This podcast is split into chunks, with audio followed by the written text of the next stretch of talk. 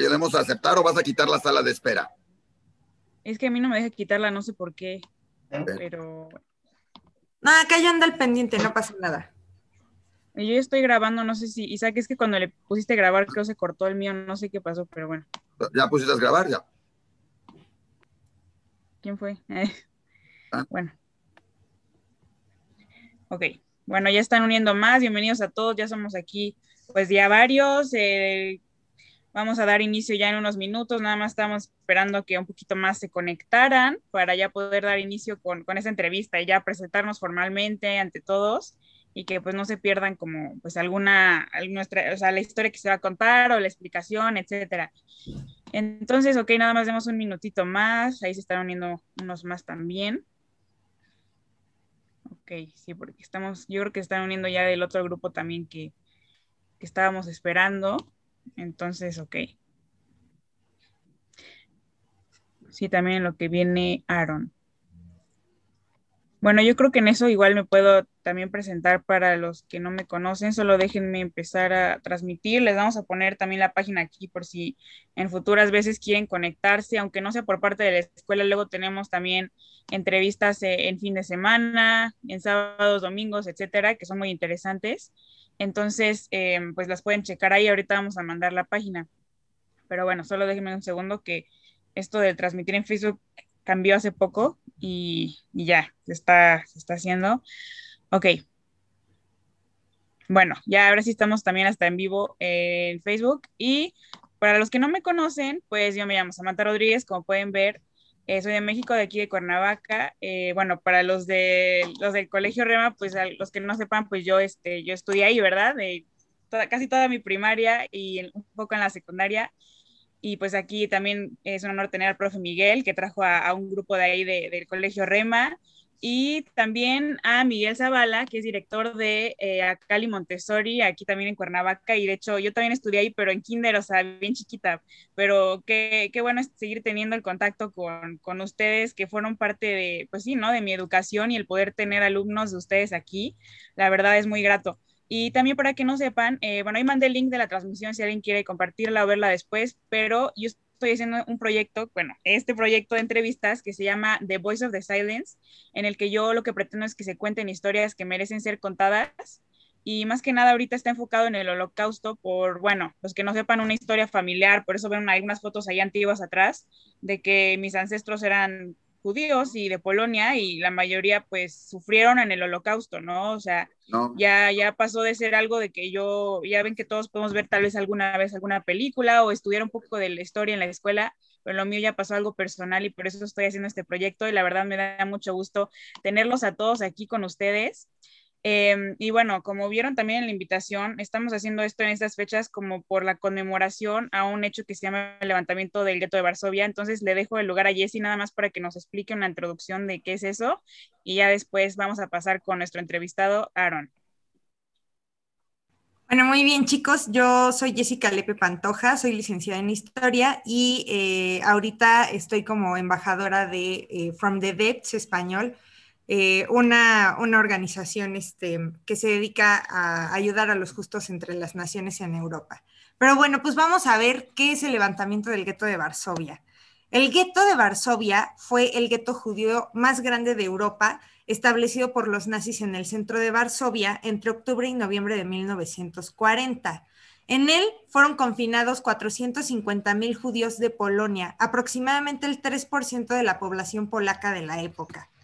Los judíos fueron encerrados entre las murallas que delimitaban el gueto, amontonados en habitaciones y pasillos, mal alimentados, expuestos al hambre, la enfermedad y, bueno, por supuesto, la muerte.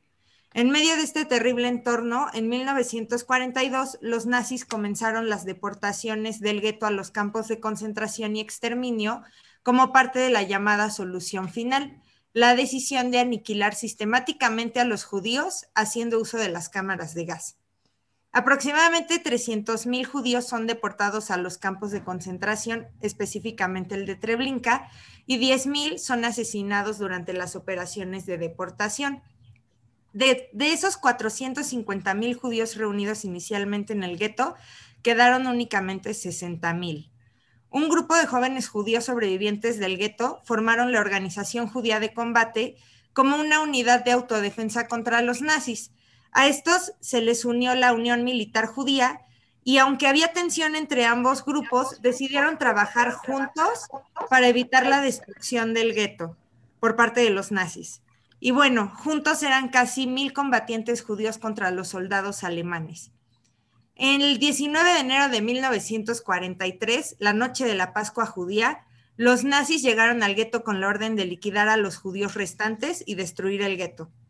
Los combatientes judíos estaban preparados con armas y herramientas que consiguieron en el mercado negro o que habían robado de sus empleos. Y muchos de ellos estaban escondidos en búnkeres o lugares estratégicos. Mucha de esta gente enferma, mucha de esta gente enferma y no hay cómo curarlo, no hay antibióticos, no hay analgésicos. Entonces la gente que no moría en las cámaras de gas moría de enfermo de gripas, de pulmonías, la limpieza era terriblemente mala, me decía mi papá, ¿cuándo nos podíamos bañar? Nos gritaban que éramos unos marranos y éramos unos cochinos. Nada más que durante ese tiempo jamás nos permitieron bañarnos o darnos un jabón o darnos un shampoo o permitirnos entrar a lugares por el estilo. Ah, nos permitían ir al baño, pero no cuando queríamos. Teníamos un horario específico y en grupos de 30 nos llevaban a los excusados, a las letrinas, para llamarlos de alguna manera, que no eran más que hoyos en unas tablas, en un cuarto, en donde teníamos que entrar 30 personas al mismo tiempo, bajarnos los pantalones y sentarnos a defecar. La pregunta sería, ¿qué teníamos en nuestros estómagos? Nuestros estómagos estaban tan vacíos que gran parte de lo que defecábamos no era más que líquidos más que eh, cosas de, pésimo olor, horribles. ¿Qué tan mal estábamos?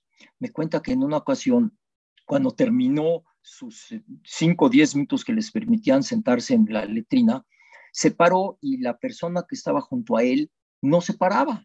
A lo que los amigos, los conocidos le empezaron a gritar que se parara, porque si no salían los 30 al mismo tiempo, los castigaban a los 29 restantes si alguien se enfermaba, si alguien se moría, era el castigo no era contra el que había hecho la falta, sino contra sus compañeros.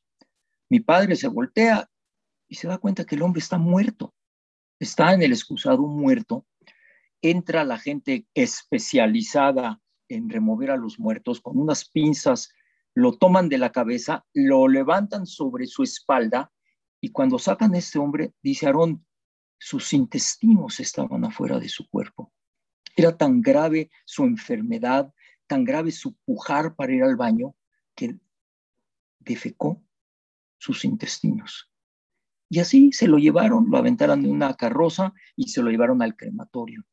Esa era nuestra mañana. Nevadas, gritos, falta de alimento, muertos junto a ti. Y la ropa, dice esa ropa que ustedes ven en las películas, pues sí, se ve muy fea, a rayas y demás, vivir con ella día tras día, claro, nos llevábamos de piojos, nos llevábamos de pulgas y naturalmente la gente empezaba a morir de este tipo de enfermedades. Se nos insultaba por ello, pero nunca se nos daba la oportunidad de limpiarnos. Bueno, papá, ¿y cómo sobreviviste tú tanto tiempo? ¿Qué hiciste tú distinto a lo que hicieron los demás? Se quedaba callado y me decía, pues fíjate, Aaron, que yo no hice nada. Dice, mira, a la gente que era muy rica, nos habían quitado el dinero. Yo venía de una familia muy rica, en el mismo gueto nos quitan todo, y llegando al campo de concentración no tenía yo absolutamente nada más que la ropa que me dieron y unos zapatos que, por cierto, me quedaban muy mal. A los inteligentes, hablemos de rabinos, de curas, de filósofos, los mataban muy rápido, porque los nazis no querían dentro de los campos de concentración tener a gente pensante. Era más fácil acabar con ellos. Fuerte, dice, mira, la fuerza se te iba agotando día con día. De hecho, dice, cuando empezó la guerra, yo pesaba más de 80 kilos. Cuando acabé la guerra, pesaba yo 33 kilos. ¿Cuál fuerza ibas a tener? Y además, tú podías golpear, golpear a un nazi de repente, nada más que él tenía una ametralladora, una pistola, un rifle. Entonces, ni ricos, ni inteligentes, ni fuertes sobrevivían. Papá, otra vez contéstame, ¿quién sobrevivía? Decía, Aarón, yo creo que el que Dios quería que sobreviviera. Yo estuve cerca de gente que murió de todo tipo de cosas. A mí mismo me golpearon, a mí mismo me tumbaron los dientes, a mí mismo me rompieron una pierna, pero no estaba escrito que yo iba a morir. Dice, te voy a dar una explicación que les doy a ustedes. Mi padre, cuando termina, la guerra está por terminar en diciembre del 44 y los rusos empiezan a tomar de regreso las áreas perdidas contra los nazis, llegan a Auschwitz y a otros campos de concentración que los nazis abandonan unas semanas antes, y voy al quinto término, marcha de la muerte, sacan a todos los sobrevivientes que tienen la capacidad de caminar todavía y se los llevan hacia el oeste, o sea, hacia Alemania, Austria y Checoslovaquia, que eran países afines a los nazis, para seguir explotándolos. De hecho, es que a mi papá lo llevan en esta marcha de la muerte, es una caminata desde Auschwitz en Polonia hasta el campo de concentración de Mauthausen en Austria, se los llevan entre caminando, camiones, trenes, a cruzar los Alpes austriacos en pleno invierno, en pleno diciembre del 44. La gente se moría como moscas.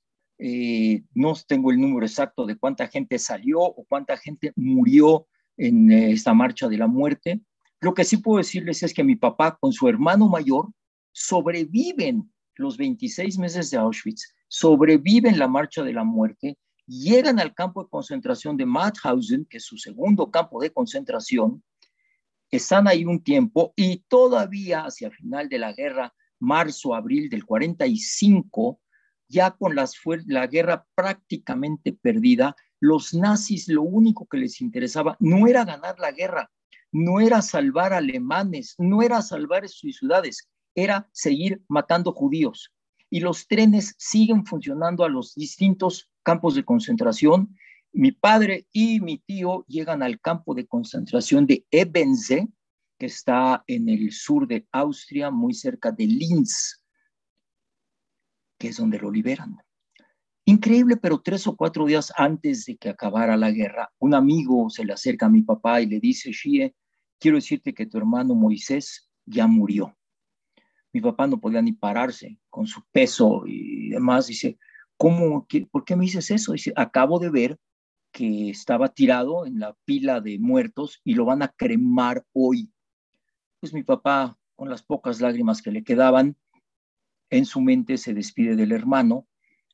A mi padre lo liberan varios días después, pero muchos años después se encuentra con un amigo y le dice, oye, Shien, estuve en Ebense y estuve en el memorial de todos los que murieron después de la guerra y está el nombre de tu hermano.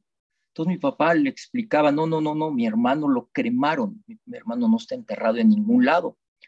Pues una cosa lleva a la otra y mi papá regresa a Ebense a ver qué había pasado con el hermano. Y resulta que cuando los liberan los eh, americanos, en este caso, mi tío no había muerto. Mi tío estaba igual que mi papá, totalmente em, deshecho, totalmente flaco, todo esto. Pero mi papá tuvo la suerte que a él lo meten a un hospital americano, la expresión clásica es un MASH, lo meten, lo lavan, le ponen suero, lo cuidan y días después, cuando él regresa a la vida, se entera que la guerra acabó, él está en una cama de hospital y para él terminaría ya la historia. Pero entonces, ¿qué pasó con mi tío? Resulta que a mi tío, su hermano, lo liberan, pero en lugar de meterlo a un MASH americano, lo meten a un MASH polaco, en donde los doctores polacos, con muy buenas intenciones, le dan de comer, no a mi tío, sino a toda la gente que liberaron. ¿Y qué le dan de comer? pues una, una sopa rica en grasas, rica en carne, y carne de cerdo principalmente, que para mi tío como judío nunca había probado la carne de cerdo, y seis años después de pasar hambre, le dan de comer esto y mi tío muere de indigestión. aguantó la guerra y murió de indigestión cuando lo liberaron. Entonces, cuando mi papá me cuenta historia, me decía, Aarón, si a mí me hubieran puesto en el otro campo, en el otro mash, y a tu tío en el otro mash, quien hubiera sido tu padre era mi hermano y no yo. Y por eso me salvé. Dice, no es que yo hubiera pedido, pónganme en este mash o pónganme en el otro mash. Las cosas te iban dando y sobreviví. Mi padre llega a México eh, pobre, no conoce el idioma, no, realmente a mi papá lo trajo a México una hermana de mi abuela, curiosamente la hermana número cuatro de mi abuela, llega a México en 1925. No tengo la menor idea por qué en México en 1925, un país eh, en revolución, un país con muchos problemas, pues mi tía con sus hijos, su esposo, desde Polonia llega a vivir a México y en 1947, 22 años después, se entera de que uno de sus sobrinos, el hijo de su hermana, sobrevive a la guerra, logra invitarlo a que llegue a México como turista. México no fue un país que aceptaba inmigración. México cerró sus puertas a los judíos durante la guerra y los pocos que llegaron a lograr entrar a México fue como mi padre, como turistas con permisos especiales. Mi padre conoce a mi mamá y ya no se quiso ir, se casaron y en fin, esa es otra historia, pero mi padre muere en México a los 88 años de edad. El caso es que yo siempre le preguntaba, papá, cuéntame más y más y más de tu historia. Y aquí es donde estamos muy unidos con la familia Galek, que León va a seguir platicando esto, porque resulta que ya siendo yo un hombre casado, con hijos, un día mi papá me dice que va a regresar al pueblo, que sí va a ir al pueblo a, ver qué quedó de su familia y que curiosamente se va a ir con su amigo Bernardo Galek, las esposas de ambos y otra pareja de amigos. Pues en ese momento el hijo de, don Bernardo eh, y tu servidor pedimos a nuestros padres nos lleven con ellos. ¿Cómo es posible que van a regresar al pueblo y nosotros no? Ante lo cual, eh, las tres parejas de gente adulta y los dos hijos de sobrevivientes nos embarcamos en esta historia de ir con nuestros padres, en especial dos hombres de Chejanov, que eran amigos entre sí de toda la vida, que logran sobrevivir de formas muy distintas, pero al fin de cabo terminan viviendo en México, increíble, y siguen siendo amigos, y logramos regresar con ellos. Eh, Varsovia para nosotros en sí no tenía tanta importancia, porque si bien nuestros padres estuvieron en Varsovia, no estuvieron en el gueto de Varsovia, estuvieron en el gueto de Chejanov, pero pasaron juntos Auschwitz, Birkenau, Marcha de la Muerte, Liberación, y lo primero que logramos hacer fue encontrar el pueblo en el que estaba enterrado mi abuelo, eh, un panteón totalmente deshecho. No había lápidas, no había tapas, y nos platicó alguien del pueblo, decía, señores, en el momento en que dejó de haber judíos en el pueblo, la gente del pueblo entró a vandalizar todos los panteones judíos de Polonia.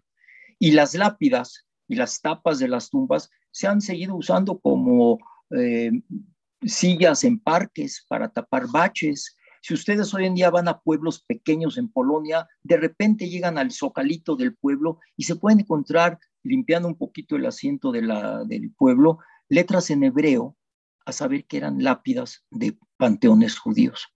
Encontramos el panteón, obviamente no se encontró la lápida propiamente dicho, y mi padre, el señor Galek, el otro señor, Juan Galek y un servidor, pudimos estar con mi padre diciendo el Kadish. Kadish es la oración de los muertos dentro de la cultura judía.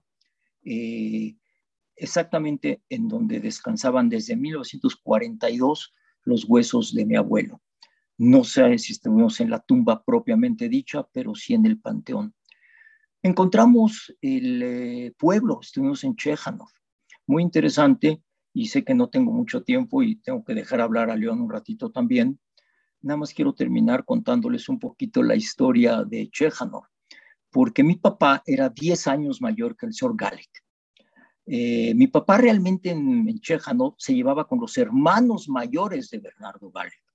En esa época, 10 años eran muchísimos años. Entonces, cuando mi papá tenía 15, 16 y jugaba con la familia Galek, pues el señor Bernardo no participaba en estos juegos. Total que llegando al pueblo, mi papá se dirige a lo que fue su casa, su fábrica, y nos encontramos con que no había nada. Ya se habían deshecho, lo habían tirado, habían construido un edificio en esa zona. Y en ese momento decidimos buscar la casa de la familia Galec y don Bernardo quería caminar a la derecha. Mi papá le dice, no, Bernardo, tú debías a la izquierda, platican entre ellos y llegan a la conclusión de que efectivamente mi papá iba a visitar a sus amigos cuando don Bernardo de chiquito no salía ni siquiera de la casa. Y encontramos esa casa. Encontramos esa casa y les puedo decir que en vivo tocamos la puerta. Mi papá fue el que hizo la plática. Los polacos que nos abrieron tenían miedo de que vendíamos a quitarle su casa, a reclamarla.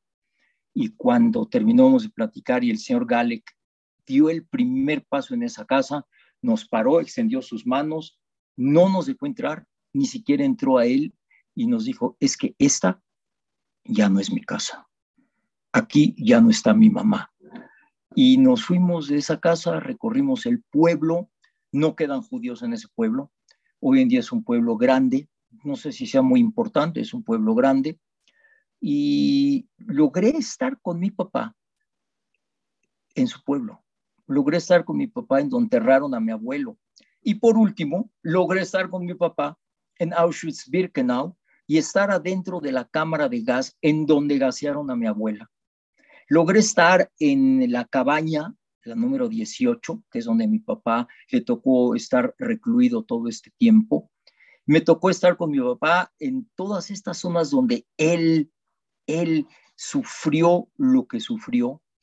Y muchos años después me dijo, me voy a morir alguna vez. Me tienes que ayudar a escribir mi historia. Yo no soy escritor, señores, soy muy lector, mas no soy escritor, pero a petición de mi papá me senté con él y escribimos juntos, aunque diga que la autoría es mía, el libro llamado El último sobreviviente, en donde cuento en una forma mucho más amplia todo esto que estoy platicando con ustedes el día de hoy.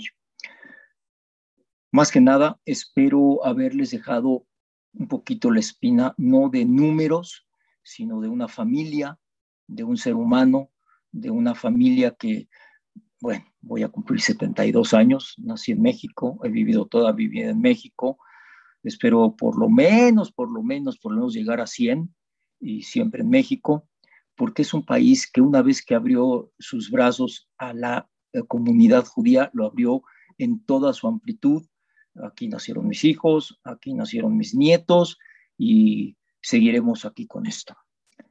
Sé que tengo mi tiempo limitado. Gracias por escucharme. Espero haberles dejado algo y si quieren que conteste algo ahorita, al principio, como ustedes me digan. Gracias. Muchas gracias, Aaron. Bueno, vamos a hacer nosotras algunas preguntitas como de detalles y también queremos que los demás pregunten, porque bueno, le dejo la palabra a Jessie para que nos, eh, bueno, que ella pueda preguntar algo y comentarnos algunos aspectos. Bueno, además, este, aparte de, toda esta cuestión de tiempo, eh, Leo ha tenido bastantes problemas técnicos, entonces si, no hay ningún problema, Aaron, nos gustaría pues abarcar un poquito más de, tu tiempo, si, si tú no tienes ningún problema. No, para nada, adelante. Ok, bueno, nosotros teníamos, tenemos entendido que tu papá sí participó en algún levantamiento en alguno de los guetos. ¿Nos puedes contar de aquel, de aquel momento de la historia de tu papá?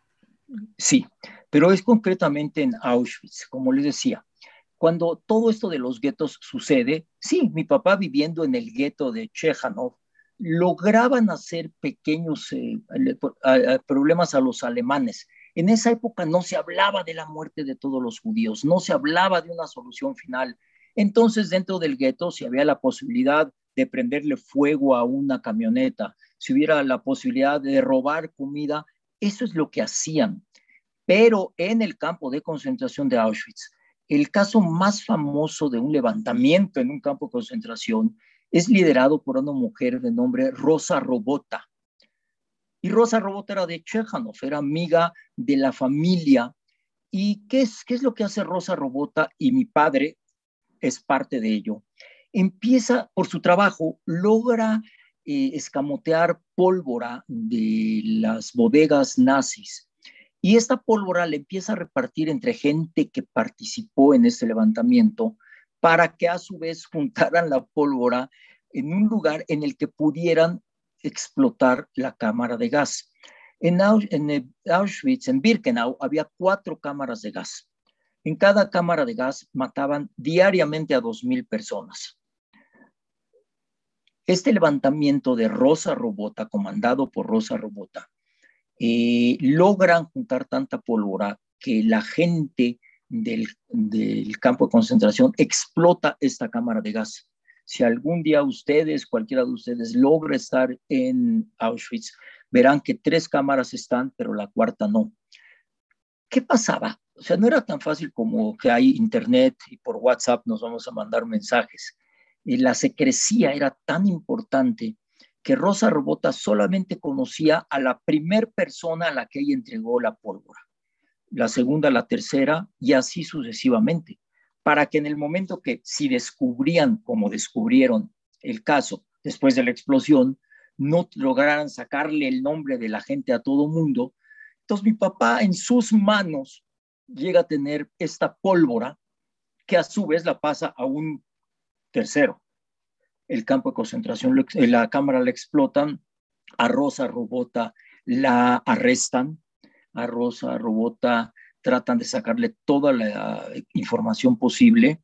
Tan es así, eh, la matan eventualmente, que ella está reconocida en el Museo de Yad Vashem en Israel como una de las personajes más importantes del holocausto, en especial porque contrario a lo que todo el mundo pensaba, que los judíos no se defendieron, que los judíos no hacían nada, que los judíos iban directo al matadero, Rosa Robota y su gente, incluyendo de alguna manera a mi papá, lograron volar esta cámara de gas, demostrando al mundo que sí había resistencia, que sí había gente que estaba desesperadamente tratando de parar y solucionar este problema. Así es que más que nada, no fue en un gueto, fue en un campo de concentración. Claro, muchas gracias. Y de hecho queríamos decir eso, que digamos que lo que mencionamos y Jesse explicó del levantamiento del gueto de Varsovia, sí se relaciona con esto porque el levantamiento del gueto de Varsovia fue la inspiración para muchas rebeliones, ¿no? En, en los campos y en otros guetos porque bueno, se dieron cuenta, ¿no? De que había alguien que, estaba levantando la voz, que estaba haciendo algo. Tal vez por ahí en la invitación hubo un, una, una, un poquito una confusión, ¿no? Sobre que si estuvo en el gueto de Varsovia o no, pero sí tiene, que, sí tiene mucha relación las historias, ¿no? De, de por ejemplo, porque pues ese, levanta, digamos que esa rebelión que hubo en Auschwitz, como mencioné, pues estuvo inspirada o fue después de este levantamiento de, del gueto de Varsovia.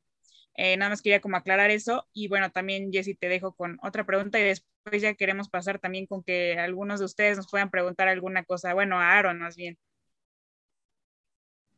Bueno, también eh, una historia eh, muy famosa es la historia del cinturón de su papá. ¿Nos puede contar esa historia? Todo gusto, porque creo que dentro del libro es el meollo de la historia.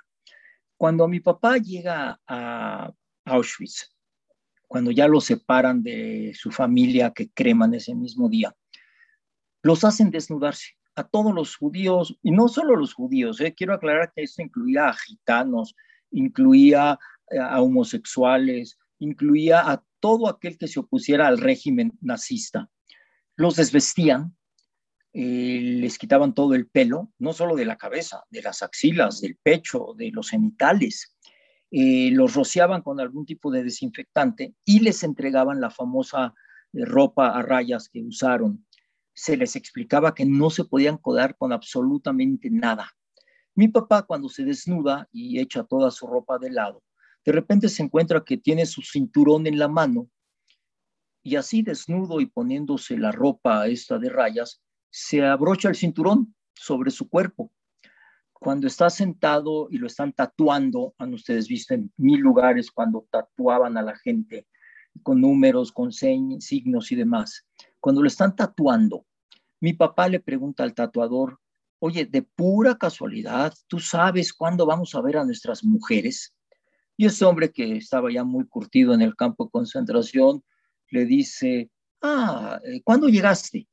Dice, bueno, pues llegué hoy temprano en el tren, esto y el otro. Y el hombre le dice, ah, entonces voltea hacia aquella ventana que está ahí al fondo y ves ese humo que está saliendo por ahí. Pues mi papá le dice, sí, efectivamente, sí lo estoy viendo. Dice, bueno, pues esos son los restos de tu familia, incluyendo a tu madre. Así es que ahorita la puedes ver por última vez. Imagínense el shock que recibe mi papá en ese momento. Y vuelvo a lo mismo, nadie sabía lo que estaba pasando en los campos de exterminio. Mi papá quiere morirse, mi papá quiere pararse y gritar y que le den un balazo y acabar con su vida. Pero cuenta que eh, con su mano se agarra del cinturón, ¿no? Como eh, me puedo agarrar de un mueble, como puedo agarrarme de una mesa. Él se agarra del cinturón y cuenta, hablando de los que quieran ser psicólogos, que su cinturón le dijo, no, Shie, no te puedes morir, porque si tú te mueres hoy, tu historia no la va a poder contar Aarón el 23 de abril de 2021 en el Zoom con Jessica Lepe. Y a partir de ese momento y durante todo el tiempo que duró el campo de concentración, más bien los tres campos, Auschwitz, Mauthausen, Ebenze, Marcha de la Muerte, mi papá tenía su cinturón. En broma decía, imagínate cuando empecé en el primer agujero, pesando 88 kilos, cómo terminó ese cinturón cuando pesaba yo 33 kilos. Cómo le íbamos haciendo agujeritos al cinturón para que me siguiera sirviendo. Cada vez que me sentía mal, cada vez que quería morirme, cada vez que me enfermaba, cada vez que ya estaba yo listo, listo, listo a que me llevaran a la cámara de gas, tomaba mi cinturón y mi cinturón me decía, no, Shie, recuerden lo que quedamos. Dice, y quien me mantuvo vivo fue poder hablar con mi cinturón durante toda la época del holocausto. Fue mi psicólogo, fue mi amigo, fue mi compañero. El día que me liberan en Ebense eh, y me meten al hospital, pues paso varios días, no sé si decir en estado de coma, pero muy grave. Y cuando me despierto y estoy en una cama de hospital, tal, una sábana blanca, con suero en mi brazo, sintiéndome relativamente mejor. Lo primero que quiero es hablar con mi cinturón y contarle dónde estamos. Al no tenerlo en mi cuerpo, empiezo a gritar, ¿dónde está mi cinturón? La gente no entiende qué importancia puede tener un cinturón en ese momento cuando ya salvaste tu vida. Y cuando le dicen, mire, señor, toda la ropa que ustedes tenían la tuvimos que quemar. Estaba llena de suciedad, estaba llena de excrementos, estaba llena de piojos, pulgas. No podíamos ni lavarla siquiera, no tenía caso. Todo se quemó, incluyendo su cinturón. Yo no sé si se lo se dijeron bien. Mi papá le tomó unos segundos darse cuenta que efectivamente y gracias a ese cinturón la guerra había terminado y que el siguiente paso lo tendría que dar sin él. Él contaba mucho más bonito que yo esta historia de su cinturón y me cuenta que más de una ocasión cuando fue a dar una plática a escuelas, sobre todo primarias y secundarias, no faltaba cuando él al terminar su plática, algún joven de, los que estaban en la plática se paraba y enfrente de él se quitaba su propio cinturón y le decía, señor Gilbert, no sea malito, llévese el mío. Este, y pues esa historia del cinturón se hizo muy famosa dentro de la familia, dentro de los conocidos, porque realmente gracias a ese cinturón logró sobrevivir. Muchas gracias por contar eso. Yo creo que sí es algo súper peculiar e interesante, ¿no? Cómo el aferrarte, digamos, a un objeto que era también muy difícil que le hubieran permitido, obviamente no se dieron cuenta los soldados, ¿verdad? Que él se quedó con eso. Era muy difícil que, que les dejaran tener algún objeto, pero gracias a aferrarse a eso, ¿no? Fue que tuvo como esa esperanza de, que algún día iba a salir, ¿no? Que iba, que iba a ser libre. Y bueno, eh, yo sé que también eh, está muy, bueno, hay como ocupaciones y todo, pero queremos pasar rápido unas preguntas. Como dijimos, creo que León por ahí nos estaba, creo que ha tenido muchas, bueno, no sé, no, no está aquí con nosotros, pero muchas gracias al señor Aragón por su historia, por la historia de su papá, que la verdad, como contábamos en nuestro evento anterior, eso es pasar la antorcha de la memoria, ¿no? como dijo usted, o sea, eh, pues usted está llevando esta antorcha, ¿no? O sea, contando la historia de su papá y de una manera increíble, la verdad, nos hace como, pues realmente estar escuchando a su papá, yo siento. Entonces, bueno, eh, vamos a pasar a las preguntas. Creo que querían decir algo antes los, nuestros dos directores que tenemos aquí, Miguel, pero bueno, antes de eso queremos tomar una foto antes de que alguien se nos salga o algo parecido que esperemos que no pase. Entonces, si, si pueden activar sus cámaras, vamos a tomar una foto y ahorita ya le doy la palabra a los dos profes Miguel y a quien tenga alguna pregunta. Ok, bueno, estoy esperando aquí un minutito, estoy viendo que están prendiendo sus cámaras. Ok. A ver, voy a dar un minutito más. Ok, ok, ya estoy viendo más cámaras. Siguen prendiendo cámaras. Sí.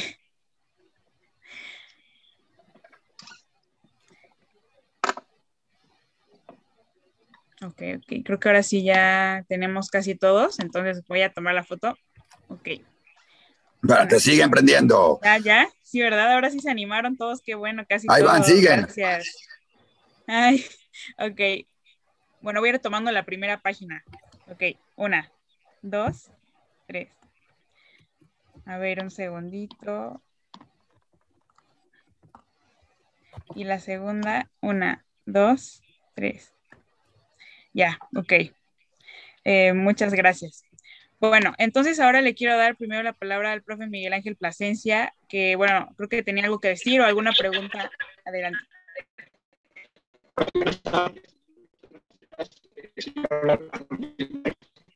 Se escucha muy... Muy mal, no, no se oye bien. Se oye trabado. Ahí ya me escuchan mejor. Sí, sí, sí. Ahora sí.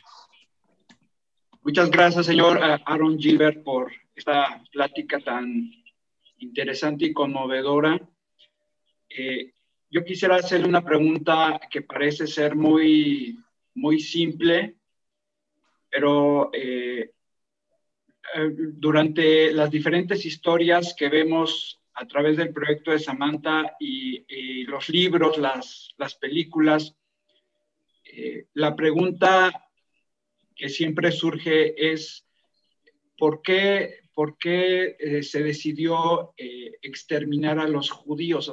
¿Cuál sería la respuesta más sencilla, más eh, práctica y más entendible cuando una persona pregunta por qué específicamente a los judíos? Bueno, no es una pregunta sencilla y la respuesta ha tomado siglos a filósofos de todas las etnias tratar de explicar. A los judíos han, sido tratados de eliminar de la faz de la tierra a través de los siglos y los siglos. Contestarlo así de sencillo sería irresponsable de mi parte. Quiero pensar, tratando de dar mi respuesta, y como dice, una respuesta muy sencilla, el judío es muy identificable y es muy fácil culpar a un tercero de nuestros problemas cuando la, hablando concretamente del holocausto, cuando la Primera Guerra Mundial termina y los alemanes quedan a disposición del mundo para pagar sus culpas por esa primera guerra que ellos provocan, Hitler, cuando empieza a tomar fuerza en el poder, se da cuenta que necesita un chivo expiatorio. ¿Y a quién puede culpar de, las, de lo que le pasó a Alemania sino a los judíos? Y la población judía en Alemania era ínfima. Eh, pero cuando él empieza a decir que los judíos son los culpables de lo que está pasándole a Alemania, es muy fácil identificarlos, porque se visten distinto, porque comen distinto, porque tienen una religión distinta. Y es muy fácil. Y además se va al pasado y empieza a recurrir a cosas inclusive religiosas. Los judíos mataron a Cristo, hay que matarlos ahora. Por los judíos no tenemos que comer los alemanes. Y vuelvo a lo mismo, de los pocos judíos que había en Alemania, no tengo el número, pero estamos hablando de cantidades ínfimas, la gran mayoría de ellos participaron en la guerra, en la Primera Guerra Mundial, como alemanes que eran, porque su religión era secundaria. Entonces, yo contestaría, profesor, de la manera más simple a una pregunta muy complicada, porque el judío es fácilmente identificable y es muy fácil culparlo de lo que querramos culparlo y el pueblo, la población en general, no sabe. Yo le voy a contestar a usted o a quien me quiera contestar con una pregunta. En México, según sé, somos más de 120 millones de mexicanos. ¿Quién me puede decir también rápidamente cuántos judíos hay en México dentro de los 120 millones de mexicanos? ¿Alguien? ¿Nadie? Yo les voy a contestar. En México sabemos. a ver, nada más sería buen ejercicio que te pongan en el chat por lo menos cuántos creen que hay. Por eso que Que se den una idea, ¿cuántos creen que hay? Uno, dos segunditos, dales tiempo. Sí, sí, que me digan el número, que quien quiera, algún profesor, alguno de los alumnos. Ya están poniéndote, Aarón, millones. Alguien puso por ahí, pero eso saben. Mi mamá dijo que sabe, pero esa no, vale. No, Maya no cuenta. Sí. Ahí van. Alguien puso por ahí millones, alguien más, 70 mil por ahí. Digo, vamos de 70 mil, 55 a, a millones por ahí. 25 mil, ¿ven? Ok, voy a contestar. En México habemos, según la última estadística, un millón. aproximadamente 45 mil judíos en toda la República. Pero qué fácil sería para el gobierno mañana decir que el problema del aeropuerto lo provocaron los judíos. Eso sería muy sencillo hacerlo y la gente diría, claro, para quien dijo por ahí que habemos un millón, decir, claro, un millón de judíos y todos son millonarios y todos están que no quieren el aeropuerto. Estoy seguro que algo así podría pasar. Profe, es lo que pasó con Hitler y es lo que ha pasado a través de la historia.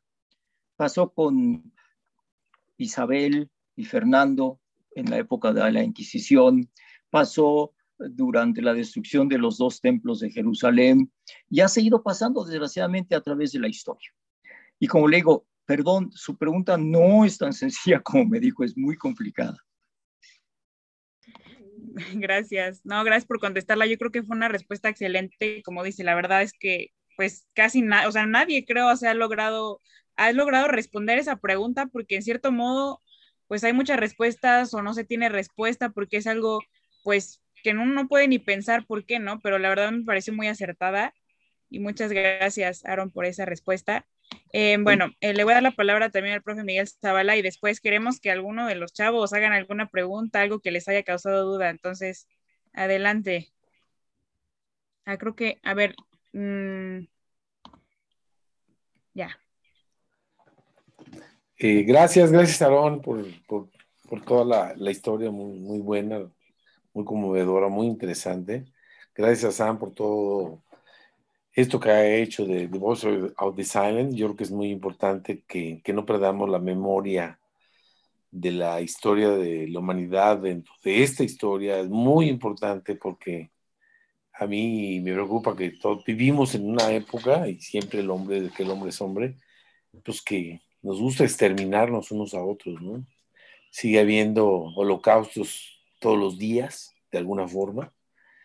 Eh, hay muchísimos ejemplos actuales ahorita que están sucediendo en este momento, donde obviamente hay historias de horror, de terror, de exterminio, de, y hay este, pues, el, aspecto, obviamente aparte de racismo, por color, por religión, por, por muchas causas políticas, económicas, ¿no? Y mi pregunta que de alguna forma ya la contestaste, era eh, esa, ¿no? ¿Por qué, ¿Por qué considerar a los judíos como una raza iniciable? Y bueno, ya, ya dices que no es una respuesta fácil. Yo creo que hay muchos aspectos, como tú dices, religiosos, también aspectos, puede haber económicos, aspectos políticos. A mí me sorprende, no sabía yo que en México, eh, comentaste tú que este, no se había, no se permitía, después de 1938, de la el, término de la guerra civil española, pues abre México, Lázaro Cárdenas, la frontera a muchos inmigrantes, de, sobre todo de España, ¿no? Y no sabía que, que, durante la Segunda Guerra Mundial se había considerado a los judíos como una raza indeseable, no sé por qué aspectos, que se veía muy interesante, qué aspectos políticos, aspectos económicos, si ya los alemanes estaban, habían perdido la guerra, ¿por qué los aliados, y en este caso México, estaban influenciando para que no recibieran judíos, ¿no? cuando, estaban recibiendo judíos en, en toda América del Norte, sobre todo en Estados Unidos, en el sur, en Argentina, Uruguay, etc. ¿no? Básicamente es eso y agradecerte de nuevo por, por todo eso, que han, el esfuerzo que ha hecho todos ustedes. Y vale mucho la pena que lo conozcamos y los chicos lo conozcan. Gracias. Gracias. Bueno, pues alguno de los muchachos. Sí, alguno de los muchachos ahí que levante la mano, que quiera preguntar o comentar algo. Ay, a ver, no sean penosos. Allá, ok, Luis, Luis Marino quiere decir algo. A ver, te voy a activar el micrófono, te va a aparecer ahí un anuncio para que le pongas a activar. Ah, yo tengo una pregunta. ¿Tu padre conoció a alguien que haya muerto después de la guerra por algún trauma? Y si sí, ¿por cuál? ¿O por cuáles? Ok, excelente, excelente tu pregunta. Y mis respuestas van a ser bien largas. Voy a tratar de concentrarme porque sí, claro que conoció mucha gente. Ok, termina la guerra. En el caso de mi papá, no tiene dinero, no tiene familia, no tiene idioma, pero él es como es y logra salir adelante. ¿Qué pasa con una mujer que durante el holocausto fue violada incontable número de veces? Fue puesta a trabajar como prostituta en algún campo de concentración y logra sobrevivir la guerra. Muchas de estas mujeres no podían encarar el mundo de una manera tan sencilla. Permítame decirles, muchachos, a ti y a todos, como mi papá me decía, la guerra más en la, el holocausto, la guerra para nadie que la vivió hasta que muera, porque los traumas fueron gigantes. Estas mujeres, y sí, en especial eh, una de ellas te cuento toda la historia, preferían morir. Eh, tengo una amiga muy cercana que siempre usaba una camisa, una blusa de mujer cerrada hasta arriba, siempre estaba cerrada hasta arriba y se ponía sus joyas encima de la blusa. Entonces mi papá en alguna ocasión le, comentó, oye, ¿por qué haces eso? Eres tan bonita, eh, tus ojos son tan llamativos, por lo que esta señora le contestó, ¿quieres saber por qué estoy hasta arriba? dice, sí, claro, entonces ella se abre ese primer botón de la blusa y le enseña que en el pecho tenía eh, tatuada la palabra Hore, puta en, en alemán. Dice Shie, porque durante no sé cuántos años fui tratada como tal y no puedo permitir que mis hijas vean esto.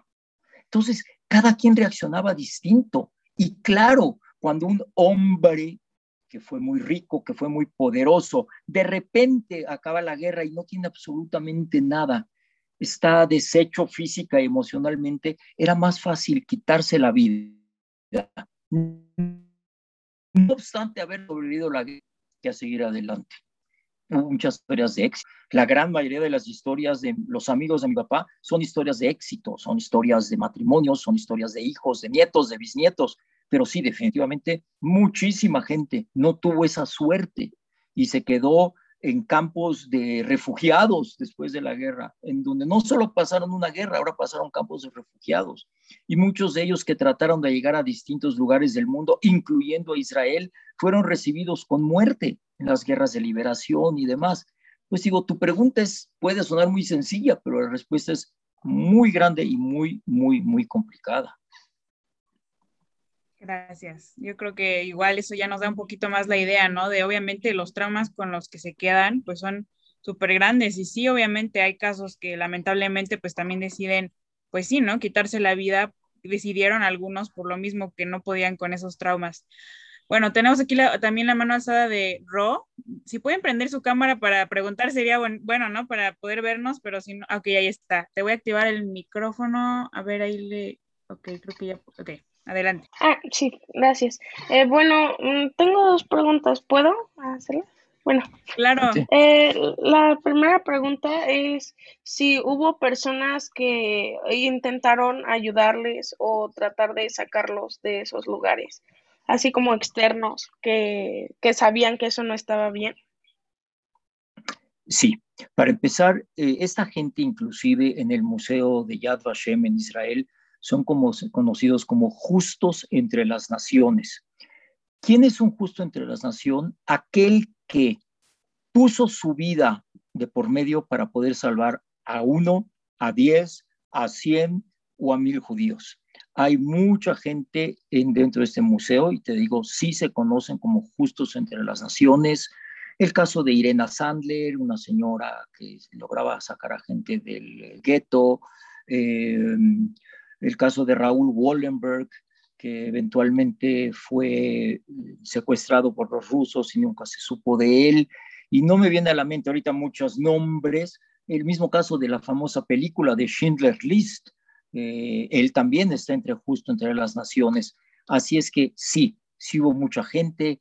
Eh, hay por ahí el caso del embajador japonés, el caso del embajador mexicano, se me está yendo su nombre, a ver si Isaac me ayuda, eh, en España.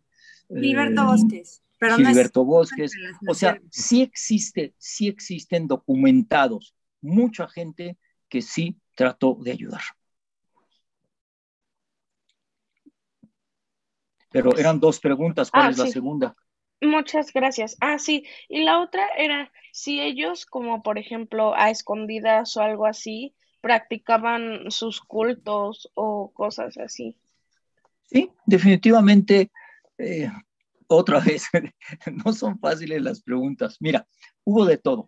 Hubo aquella gente muy religiosa, rabinos ortodoxos, que durante la guerra, al perder a sus seres queridos, deciden dejar de creer en Dios y viceversa.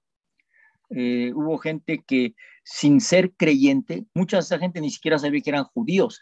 Acuérdense que Hitler decide que judío es aquel que desde su tercera generación viene un judío. Tú te puedes apellidar con un apellido muy alemán y tus padres eran alemanes, pero de repente sabía que tenías una bisabuela judía y en ese momento tú te convertías en judío. Ese judío nunca supo rezar, posiblemente nunca fue a una sinagoga y muchas veces dentro de la misma, eh, eh, de los mismos campos se vuelven religiosos. En el libro tengo un capítulo al respecto eh, y les puedo contar varios, ¿no? Hay, un, hay, una película que hizo hace algunos años la BBC de Londres que se llama eh, Juicio a Dios, en el que precisamente en uno de las ah, cabañas en el campo de concentración, eh, los nazis avisan que la mitad de la cabaña va a ser llevada al campo de exterminio y la otra mitad va a vivir. Entonces empiezan a discutir entre ellos qué tanta culpa tiene Dios de lo que está pasando. Y otra vez, el más religioso reniega, y el que nunca habló de religión es el que le pide a Dios que lo salve. Sí, sí, mi papá, tan sencillo como eso, desde que llegó a México y conoció a mi madre, lo más importante para él era que una mujer judía para poder seguir practicando su religión. No tal vez como la practicaba en Polonia, pero pues mi papá, nosotros, sus hijos, nietos y demás, todos hemos seguido la línea de la religión judía, como mis antepasados de Polonia. Entonces, sí, sí, sí seguían muchos de ellos su religión y morían eh, diciendo la palabra Shema Israel, que quiere decir escúchame, oh Dios, eh, el día que les tocaba morir. Muchas gracias. No faltaba más, gracias a ti. Gracias, Aaron. Sí, ¿no? Incluso hay registros de cultos clandestinos que tenían, por ejemplo, a veces en los campos, ¿no? Eh, etcétera. Entonces sí es, este, pues sí es como algo igual súper amplio, pero muchas gracias también, muy buena respuesta. Tenemos aquí la mano levantada primero de Sara y luego de Valeria, entonces le voy a activar el micrófono a Sara para que pueda preguntar. Adelante. Sí, bueno, eh, mi pregunta es, ¿cómo era la relación entre los que se encontraban dentro de los campos de concentración? Si se les permitía hablar entre ellos o no. Sí, sí, sí, sí.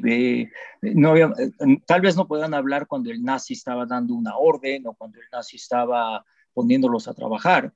Y si el platicar distraía sus actividades, pues recibían un golpe o una bala. Pero sí hablaban.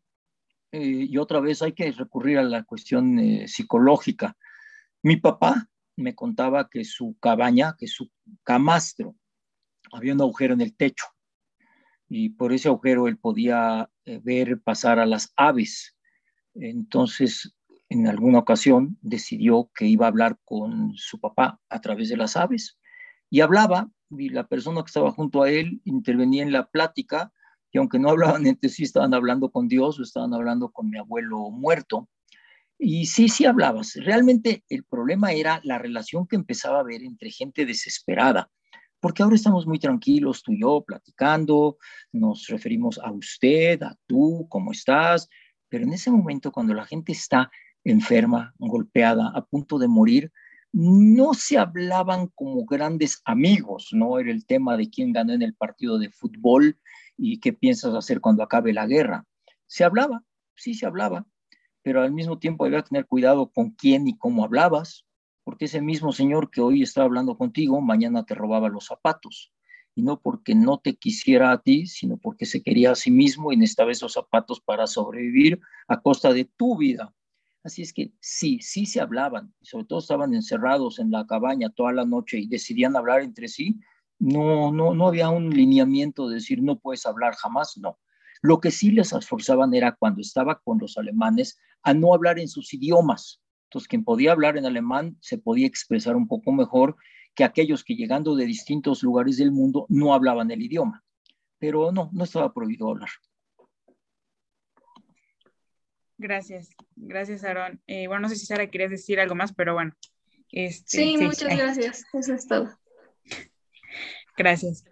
Bueno, ok, tenemos aquí también a Valerie con la mano levantada, entonces te voy a activar el micrófono. Ya creo que ya lo puedes activar. No, no te escuchas. A ver, vamos a verlo un segundito. Creo que va a cambiar el micrófono o algo así. Bueno, si quieres, le damos la palabra a este. Ahí es que no ve el nombre porque tiene como primero colegio Rima. Ah, Emiliano. Ajá, y si quieres arregla eso del micro. Entonces, a ver, te voy a activar el micro, Emiliano. Creo que le puedes ahí dar clic. Adelante. ¿Sí? Hola. Eh, discúlpeme, con todo eh, respeto, ¿usted cree que todo lo que pasó durante este periodo de tiempo fue gracias o fue parte de un plan de Dios? ¿Usted viéndolo desde una perspectiva de una persona judía? O de descendencia judía? No, yo no, nunca hubiera, tu pregunta sí me saca de onda, nunca hubiera pensado que Dios tuvo nada que ver con esto. Puedo decirte que la gente que lo estaba viviendo dudaba de su existencia y se quejaba con él, pero si me preguntas a mí, no creo que jamás de los jamases el Dios, llámelo como lo llames, pueda haber tenido una idea como la que sucedió durante el holocausto. No.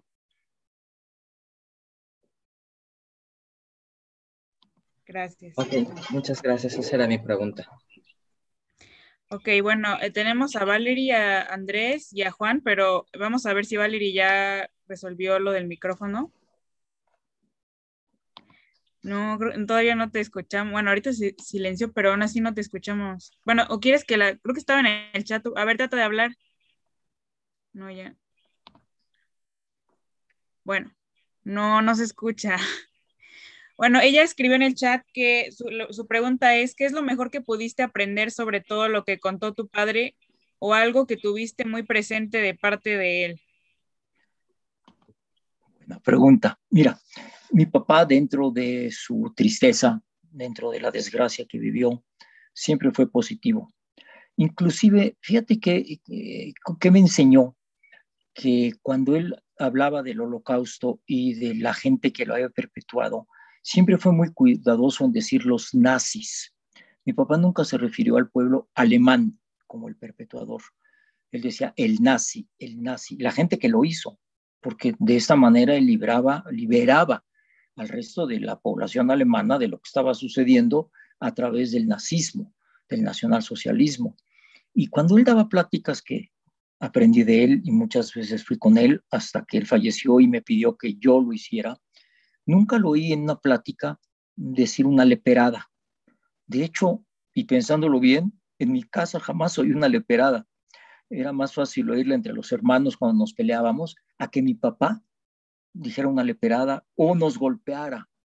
Fue algo que aprendí de él, que, que el mundo necesita más felicidad, que el mundo no necesita de agresión y mucho menos contra la agresión.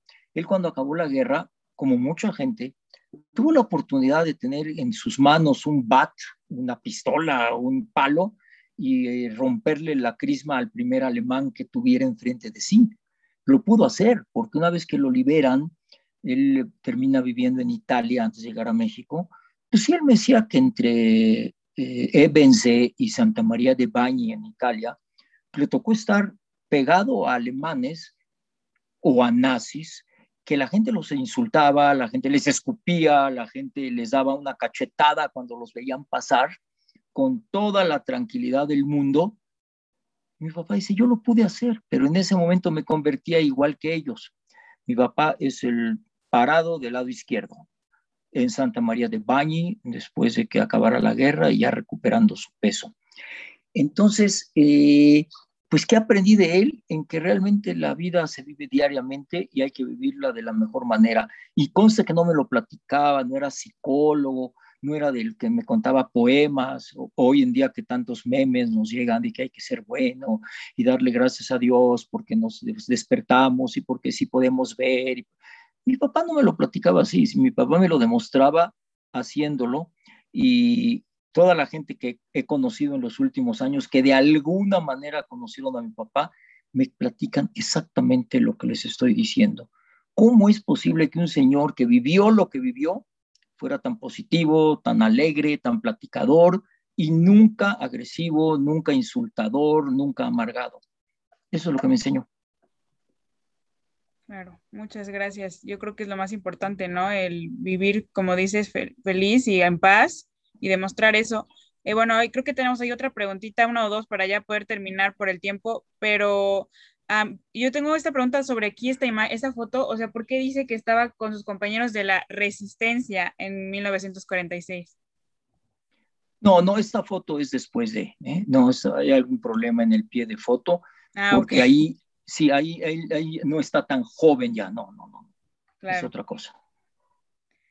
Ok, perfecto. Bueno, eh, tenemos aquí a Juan Luis que tenía la mano levantada. Si puedes también prender tu cámara estaría muy bien, pero si no, pues este, tampoco no te preocupes.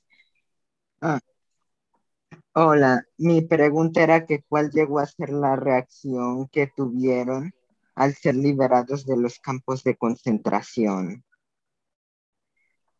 Bueno, creo que sí expliqué un poquito al respecto. Cuando los liberan, mi papá estaba totalmente deshecho física y emocionalmente y literalmente lo llevan casi, casi, casi como un cadáver hacia el, eh, hacia el hospital, en donde, te digo, lo lavan, lo cambian y cuando él se despierta, pues me imagino que le debe haber tomado un buen tiempo entender lo que estaba pasando y que había terminado lo que había terminado. Pero, ¿qué seguía? Esa sería más que nada la pregunta, ¿no? Ok, acabó el holocausto, ok, ya no me van a matar los nazis y qué sigue en mi vida. Estaba tumbado en, un camastro, en un hospital. Realmente, si algún día lo llegó a platicar o logró ponerlo en palabras, no lo sé. Te soy sincero, no lo sé, porque además habría que regresar hasta 1945 este, y, y tratar de preguntarle a él esa pregunta, ¿no? Yo te puedo decir que inmediatamente cuando se empezó a recuperar y pudo viajar hasta Italia, empezó a rehacer su vida. ¿Qué pensó concretamente en ese momento? Difícil contestar. Gracias. Sí, muchas gracias por, por, sí, pues es que uno no sabía qué pensar, ¿no? Después de todo eso, como que era un shock de que de repente estás aprisionado un buen de años sufriendo todos estos horrores y de repente eres libre y como que piensas, bueno, ¿qué hago, no? O sea, ¿ahora qué sigue? Yo creo que eso es lo que, lo que muchos pensaban, como, ¿ahora qué voy a hacer, no? Ya no tengo familia, ya no tengo esto, ¿qué voy a hacer a pesar de ya ser libre? Em, bueno, muchas gracias. Yo creo que, este, ok, por el tiempo sí vamos a hacer, a ver si, si quieres responder tal vez un poquito más corto, lo digo por también el tiempo de, el, suyo, Aaron, y el de los chavos, pero sí queremos... Hay que ir a trabajar. Sí, exacto. A ver, creo que teníamos primero a Emiliano Castro también. A ver, te voy a activar el micrófono y si puedes prender tu cámara también sería muy bien. Ah, sí, eh, muchas gracias. Eh, bueno, la pregunta que yo tengo es, ¿cómo te sientes al saber lo que sobrevivió tu papá en este suceso? Mira, Hoy a mi edad te voy a contestar de una manera y seguramente cuando tenía 10 años o 20 o 30 te hubiera contestado de otra. Porque al principio de mi vida mi papá no contaba esto, no era, no era un tema fácil para esta gente de platicar. Eh, mataron a mi papá, mataron a mi mamá, cremaron a mi hermana. No me lo contaba como hoy en día lo estamos platicando. La misma gente que sobrevivió, no creas que lo contaba tan fácil. Inclusive tengo amigos que los padres sobrevivieron el campo y jamás les contaron nada. Entonces te contestarían totalmente distinto a como yo te estoy contestando. Cuando logro entender lo que sucedió, cuando mi papá me lo va contando, pues número uno, una felicidad total porque mi padre sobrevivió, por eso estoy platicando contigo. Por otro lado, un orgullo total porque mi papá nunca lo ocultó y lo platicó en donde pudo, en cualquier tipo de foro, no, no necesariamente en foros de origen judío, al contrario, mi papá decía, Aarón, nuestros eh, correligionarios saben lo que pasó. Quien me gustaría contárselo es precisamente a la gente que quedó tan lejos de lo que había pasado, jóvenes como tú, nacidos en México eh, en el decenio pasado, son a los que hay que contarles. ¿Para qué? Pues para que no vuelva a suceder. Alguno de los profesores puso hace ratito algo de que estos holocaustos han seguido sucediendo. Han seguido sucediendo en Ruanda y en Centroamérica y en distintos lugares del mundo, en, países musulmanes. La gente cuando llega al poder, lo único que se dedica es a conservar el poder y acabar alrededor de la gente. Así es que, ¿qué me siento yo? Orgulloso de mi papá, muy, muy eh, contento de poder contar esta historia eh, con mi cara expuesta, con mi libro junto a mí, porque es muy importante que la gente sepa lo que pasó. Y como decía al principio, no hablar de millones, millones y millones y cientos de miles, sino que hoy te vayas con la idea de una sola persona y todo lo que tuvo que pasarle. Ok, Muy bien. Muchas gracias. No faltaba más. Ok, ya tenemos solo unas últimas dos preguntitas aquí a Naomi García, que creo que la tenía antes. Le voy a dar ya el permiso de activar su micrófono. Si puedes prender tu cámara. Ok. Sí, hola. Bueno, hola. Eh, mi pregunta es si tú o tu padre alguna vez sufrieron discriminación en México por ser judíos? Eh, no. He tenido en ocasiones que explicarle a gente me cree distinto, que no lo soy. Eh, cuando iba yo a la universidad, yo soy dentista, estudié en la UNAM y en mi primer año de carrera eh, tenía yo un cochecito viejo que me dieron mis padres y cuando nos íbamos a ir a desayunar varios amigos, la niña que me gustaba mucho, la invité a que se viniera en el carro conmigo y cuando entró a mi coche y vio que tenía yo una estrella de David imantada, no se quiso meter al coche y me dijo, es que, ¿eres juditas? Pues ya en ese momento podía haberla insultado o cerrado la puerta e irme. Me quedé callado, le sonreí, le dije, métete para que te explique un poquito mejor quién soy yo. Pero aparte de este tipo de expresiones, eh, realmente yo nunca he sido agredido por tal, nunca. Aunque te digo, sí he estado en situaciones ligeramente incómodas de comentarios de gente eh, que sin saber opina o sin saber dice. Me acuerdo cuando una de las guerras de Saddam Hussein, eh, que, que prometió destruir a Israel, alguno de los amigos con los que yo corría casi diariamente, decía, vaya, hasta que alguien lo va a hacer. Me, me, puedes explicar a qué te refieres?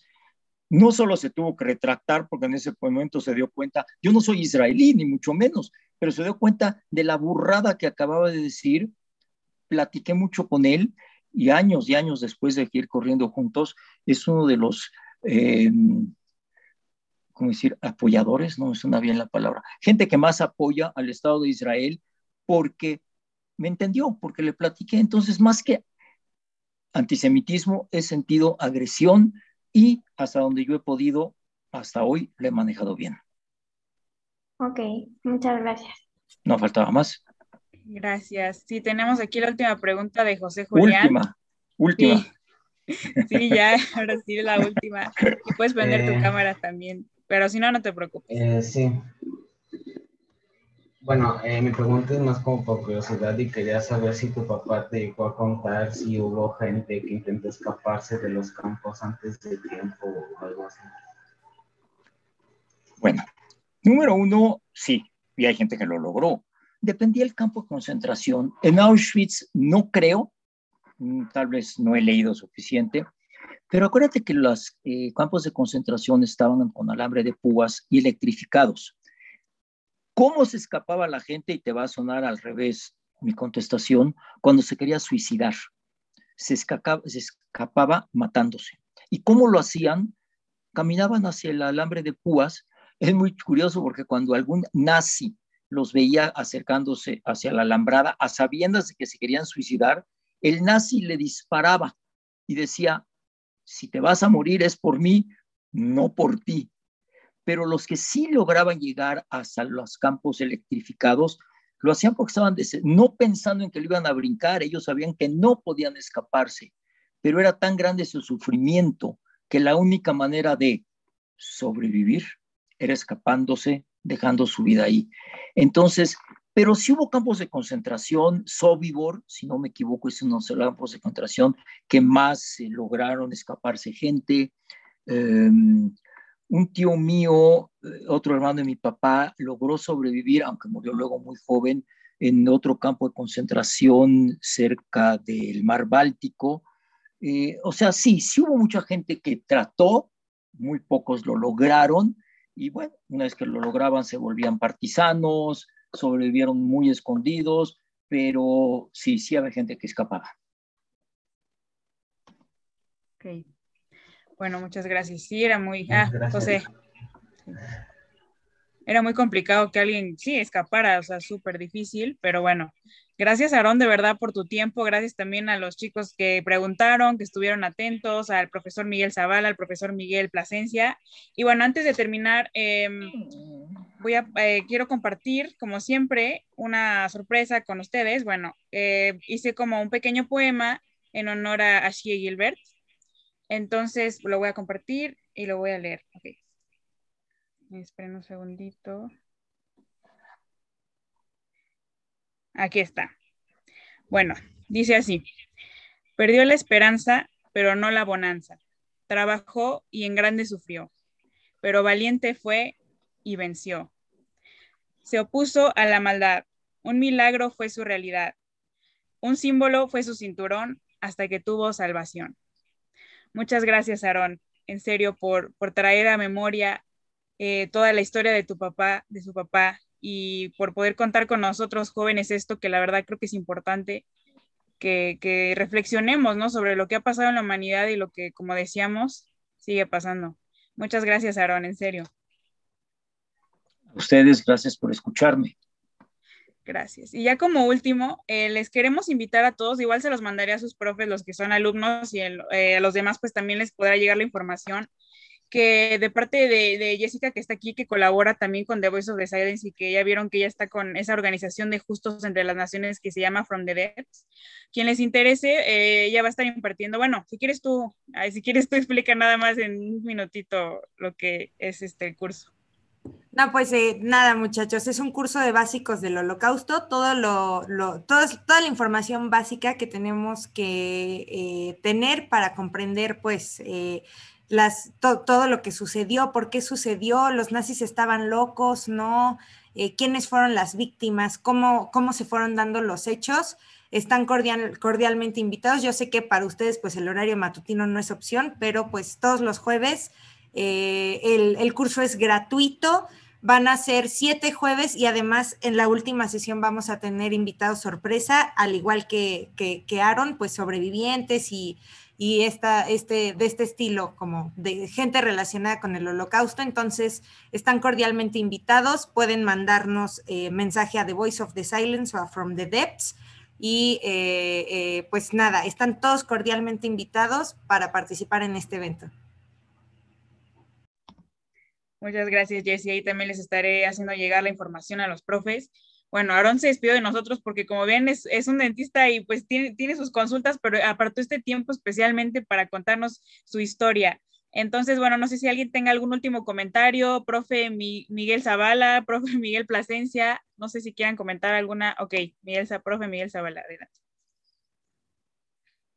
A ver, le, uh, gracias, gracias. Digo, pues nada más que agradecerles por la invitación, agradecerles a todos los, los, jóvenes de Rema, de Acali que nos acompañaron. Yo creo que es muy, muy interesante, muy importante que, pues que tengamos memoria de esto, de lo que sucede y lo que sucede todos los días y y esto fue una historia muy, muy impactante que nos llega hasta ahora. Hay muchos escritos, muchos sobre el holocausto, hay muchos libros muy, muy buenos, películas que ahí se les recomiendo. Y también quiero decirles que hay historias que hace poco me enteré de una historia de, de niños que, que, judíos que pudieron eh, también sobrevivir y que ahora eh, pues, obviamente son adultos, quizá de, de, la edad de Aaron un poco más grandes, pero que también este, eh, es muy interesante la historia de esos niños que seguramente están conociendo algunos que han participado, que sobrevivieron al holocausto, que es muy interesante para ustedes que vean cómo le hicieron esos niños este, para salir, para salir adelante en su vida, ¿no? Pues gracias a todos, la verdad, eh, Jessica, Sam, a todos por la, invitación, por todo este esfuerzo. Interesante, gracias. Bye. Gracias. Y profe Miguel Plasencia, ¿alguna última palabra que quiera dar? No sé si se escucha bien porque tuve problemitas. Ahora sí ya. Ok, pues eh, una vez más me da muchísimo gusto eh, ver a Samantha en este proyecto. Eh, como le he mencionado anteriormente, el haberla tenido como alumna de secundaria y ahora ver este proyecto y el alcance tan importante que ha tenido, pues es, es un gusto verla en su proyección más que como estudiante, sino como persona. Y pues una vez más, felicidades, Samantha. Muchas gracias, profe, y a los dos en serio por traer aquí a sus alumnos y gracias a cada uno de ustedes, chavos, también. Espero que hayan aprendido mucho y ya este, igual a otras conferencias podemos tal vez invitarlos y por fuera pueden también, les digo, hay a veces en sábado, etcétera, historias muy interesantes. Entonces, bueno, muchísimas gracias a toda Jessica que siempre nos ayuda, a Isaac también que, que estaba por ahí, que también decíamos que de hecho hoy es su cumpleaños. Entonces, otra vez, feliz cumpleaños, él es de Diario Judío México, ahí siempre publicamos. Estamos, acá estamos, acá estamos, gracias. feliz cumpleaños. Felicidades. No, a ti también, felicidades. Y bueno, gracias en serio a todos y también un saludo especial a Maya, mamá de Isaac, que también la entrevistamos. Pueden encontrar su entrevista ahí en la página, también una historia muy interesante. Y también un saludo a Otto Kladensky, que él es hijo también de sobreviviente de Lily Couple de, eh, Costa Rica, que también ella la, la tuvimos en entrevista junto con él. Y pues también es un honor tenerlo aquí. Muchísimas gracias a todos por su tiempo, por estar aquí y los esperamos en las siguientes reuniones. Que tengan un buen día pueden prender su micro, a ver, lo voy a activar, si quieren pueden prender su cámara y micro para decir adiós, entonces, bueno, ya nos despedimos. Ya les di permiso, creo que se pueden prender. Muchas gracias. Muchas gracias. Gracias. Adiós. Adiós. Adiós. Bye. Adiós. Bye. Bye.